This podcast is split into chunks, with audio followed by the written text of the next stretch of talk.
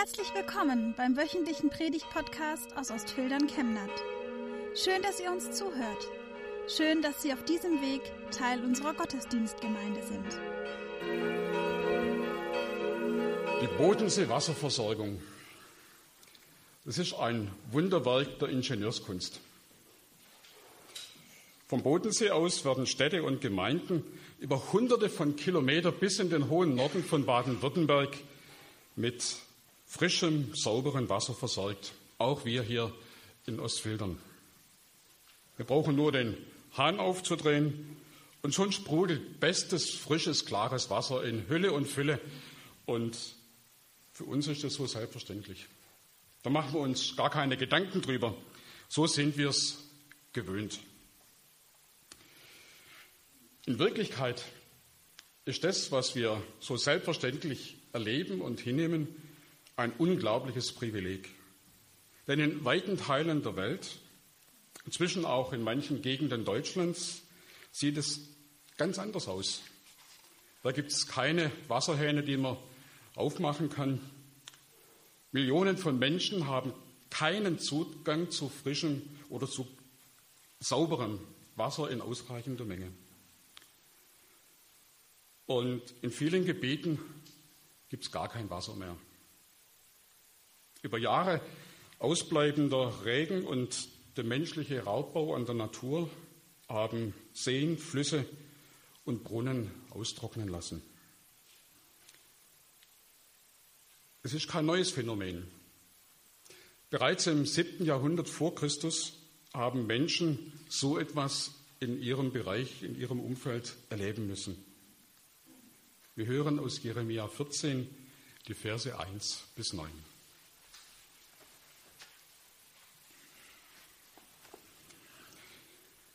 Dies ist das Wort, das der Herr zu Jeremia sagte über die große Dürre. Juda liegt jämmerlich da, seine Städte sind verschmachtet. Sie sitzen trauernd auf der Erde und in Jerusalem ist lautes Klagen. Die Großen schicken ihre Leute nach Wasser, aber wenn sie zum Brunnen kommen, finden sie kein Wasser und bringen ihre Gefäße leer zurück. Sie sind traurig und betrübt und verhüllen ihre Häupter. Die Erde lechzt, weil es nicht regnet auf Erden. Darum sind die Ackerleute traurig und verhüllen ihre Häupter. Ja, auch die Hirschkühe, die auf dem Felde werfen, verlassen die Jungen, weil kein Gras wächst. Die Wildesel stehen auf den kahlen Höhen und schnappen nach Luft wie die Schakale. Ihre Augen erlöschen, weil nichts Grünes wächst. Ach Herr, wenn unsere Sünden uns verklagen, so hilf uns doch um deines Namens willen. Denn unser Ungehorsam ist groß, womit wir wider dich gesündigt haben. Du bist der Trost Israel und sein Nothelfer. Warum stellst du dich, als wärst du ein Fremdling im Land und ein Wanderer, der nur über Nacht bleibt? Warum stellst du dich wie einer, der verzagt ist und wie ein Held, der nicht helfen kann? Du bist ja doch unter uns, Herr, und wir heißen nach deinem Namen, verlass uns nicht.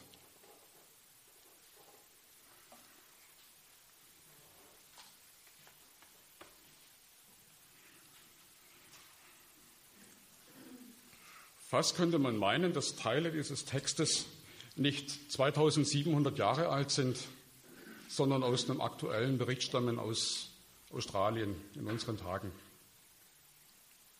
Das ist die gleiche Beschreibung der Situation.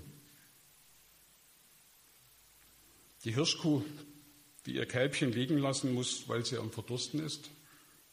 Der Esel, der blind geworden ist, weil er keine Nahrung mehr findet und nur noch verzweifelt nach Luft schnappt. Wir sehen die Bilder von sterbenden Koalas und Kängurus, die ihr Leben, denen ihr Leben unter den Pfoten wegbrennt. Und das sind Bilder, die uns fast das Herz zerreißen. Was ist mit Gott? Was ist mit dem Schöpfer? Gott weint. Das können wir ein paar Verse weiter lesen. Gott weint. Er weint über sein Volk, das sich von ihm abgewandt hat. Er weint über die Lage, die daraus entstanden ist. über das Sterben seiner Schöpfung. Aber er lässt es zu. Die ökologische und menschliche Katastrophe, die Jeremia vor Augen hat, war damals schon in großen Teilen menschengemacht. Riesige Wälder wurden im fruchtbaren Mittelmeerraum damals abgeholzt. Es gab einen riesigen Hunger nach Holz, nach Baumaterial, nach Schiffbaumaterial, nach Kriegsmaterial, nach Brennmaterial, mit allen verheerenden Folgen für das regionale Klima. Und das brauche ich gar nicht weiter auszuführen, denn wir alle kennen inzwischen ja die Warnung der Ökologen, welche, welchen Einfluss das Roden von großen Waldflächen auf das Klima hat, wo CO2 nicht mehr gebunden werden kann. Und das Geschehen von damals und der Klimawandel von heute, das ist nach dem, was wir in der Bibel lesen und verstehen, auch eine Folge des Ungehorsams gegen Gott, unserem Schöpfer. Die Gier nach Profit, nach Macht, nach einem bequemen Leben, vielfach auf Kosten anderer, Ausbeutung von Kindern als billigen Arbeitssklaven, die Rodung von riesigen Urwaldflächen für die Rinderzucht weniger Reiche, das Herausblasen gigantischer Menge von Treibhausgasen für unsere Industrie, den Verkehr und den Haushalt. Das alles hat Gott sicherlich nicht so gemeint, als er gesagt hat, dass wir uns die Erde untertan machen sollen und er sie uns mit all ihren Ressourcen anvertraut hat. Aber Gott, der Schöpfer, spielt keine Rolle mehr. Nicht im Volk Israel damals und auch nicht bei uns heute. Und die Folgen sind schrecklich.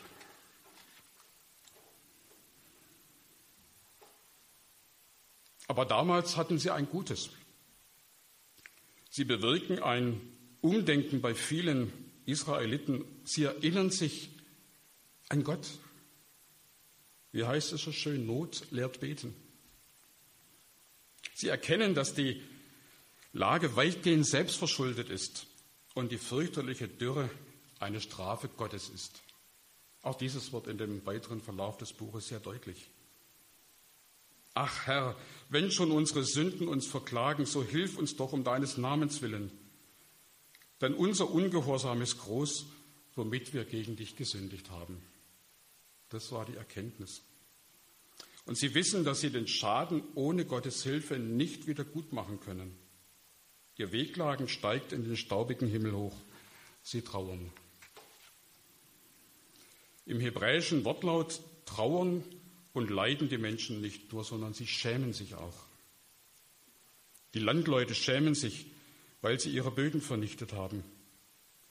Die Politiker und Beamte des Königs schämen sich, weil sie den Profit über ihre Verantwortung für die Leute, für die Menschen gestellt haben. Die Kinder und Jugendlichen schämen sich, weil sie nicht dagegen aufgestanden sind, obwohl sie erkannt haben, dass ihre Zukunft zerstört wird.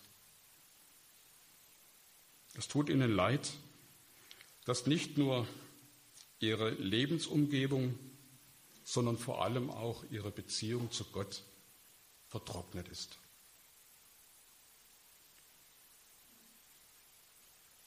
Das alles haben sie erkannt. Und sie erkennen aber auch, dass sie über Gott nicht verfügen können. Und das ist eine schmerzhafte Erfahrung. Wo bist du denn Gott? fragen sie verzweifelt. Sie erleben ihn als einen Fremden, als einen Wanderer, der mal ebenso durchzieht und eine Nacht bleibt und dann alles liegen lässt und weitergeht.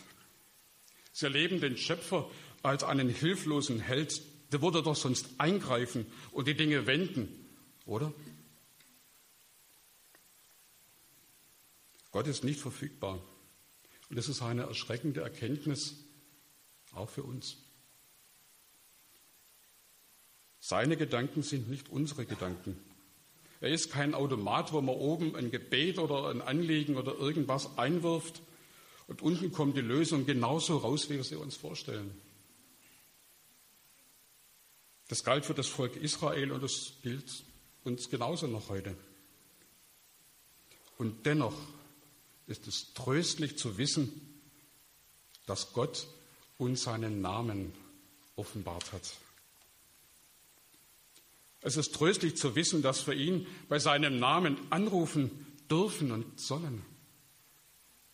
Es ist so, er ist für uns nicht verfügbar, aber er lässt mit sich reden. Wir nennen seinen Namen. Er hat uns offenbart, dass wir seine Geschöpfe, dass wir seine Kinder sind, dass wir zu ihm gehören. In seinem Wort zeigt er sich und wer wir sind und was er von uns erwartet und erhofft. Das kann man alles in der Bibel nachlesen. Und im Gebet, da erfahren wir die Nähe zu ihm. Und das, was völlig unbegreiflich und völlig unfassbar ist, das ist sein Kommen auf diese Welt.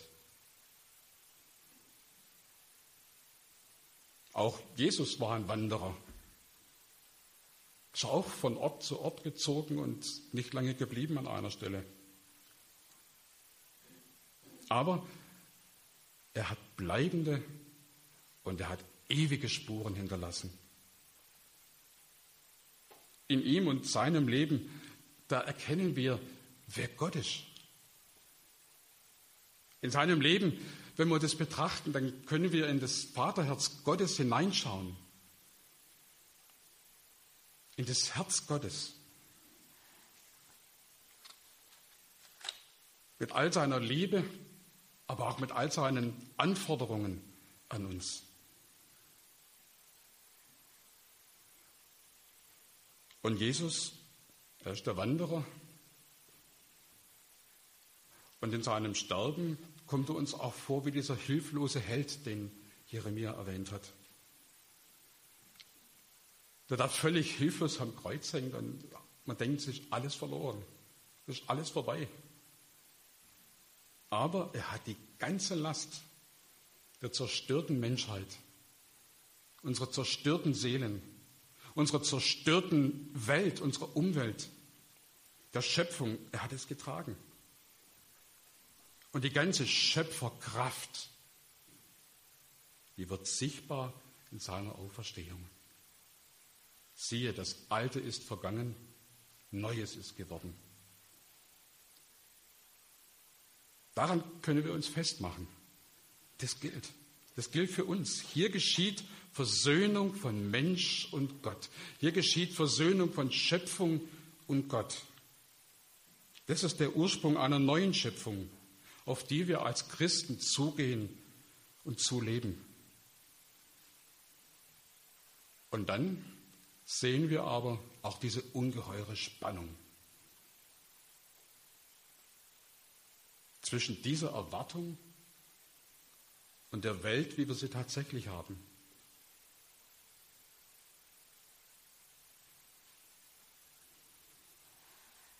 Diese Spannung, die das Volk Israel damals erlebt hat, weil Gott eben nicht so eingegriffen hat sofort. Aber er war da. Und das ist die Spannung, die wir genauso erleben in unserer Zeit, wo wir diese Hoffnung haben, aber wir können es noch nicht so sehen. Wir können es noch nicht realisieren, wie wir es gerne hätten. Das ist eine Spannung, die man nicht aufheben kann. Aber wir haben eine lebendige Hoffnung.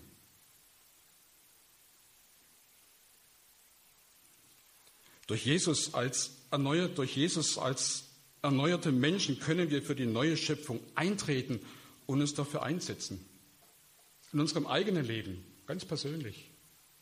Weil es ist ja für uns auch etwas Neues, was geschieht, wenn wir merken und wenn wir erkennen, ich bin bei Gott. Alles, was mich so trennt und meine Sünde und der ganze Mist, der mein Leben ausmacht, den kann ich zu Gott bringen und das, wir gehören zusammen. Das ist schon eine neue Schöpfung für mich selber. Und Liebe und Respekt und Achtung vor anderen Menschen und der uns anvertrauten Natur, den Tieren, den Pflanzen, den Ressourcen. Das hat für uns als Christen, die einen persönlichen Kontakt zum Schöpfer haben dürfen, einen hohen Stellenwert. Das ist was wert. Das ist uns wichtig. Wir persönlich können den Klimawandel und die Folgen des globalen Ungehorsams gegen Gott nicht abwenden oder das umkehren. Dazu sind wir zu klein. Wir sitzen hier in dem kleinen Gemeindehaus in Chemnat, da sind wir zu, zu arm, zu klein. Aber wir können uns als Einzelne, als Gemeinde und als Kirche einsetzen, dass unsere Mitmenschen zu dieser Umkehr zu Gott finden, sie einladen. Wir können uns in der Fürbitte für unsere leidenden Mitmenschen in der Welt einsetzen und auch den einen oder anderen Euro dafür hergeben, dass, dass Not gelindert wird. Und unsere Aufgabe ist es, unsere Angehörigen, unsere Freunde, unsere Nachbarn, die Arbeitskollegen, Schulkameraden, Mitbürgerinnen und Mitbürger in Ostfildern und darüber hinaus von Gott, der unser aller Schöpfer ist, zu erzählen und daran zu erinnern, dass wir nicht auf uns selber angewiesen sind, dass wir nicht für uns selber leben, sondern dass wir zu Gott hin leben, dass da jemand ist, der uns gemacht hat und der uns sucht und der uns liebt und dem wir verantwortlich sind. Hier sind wir als Einzelne gefordert und auch als christliche Gemeinden in Ostfildern. Aufzustehen und es wie ein, ein Leuchtzeichen zu, zu sein und sagt, hier ist Gott, er ist unser Schöpfer, wir gehören dazu. Erkennt es, glaubt an ihn. An der globalen Klimakatastrophe können wir wahrscheinlich so nichts ändern aber in unserem eigenen Umfeld sehr wohl. Gott wird uns hören. Amen.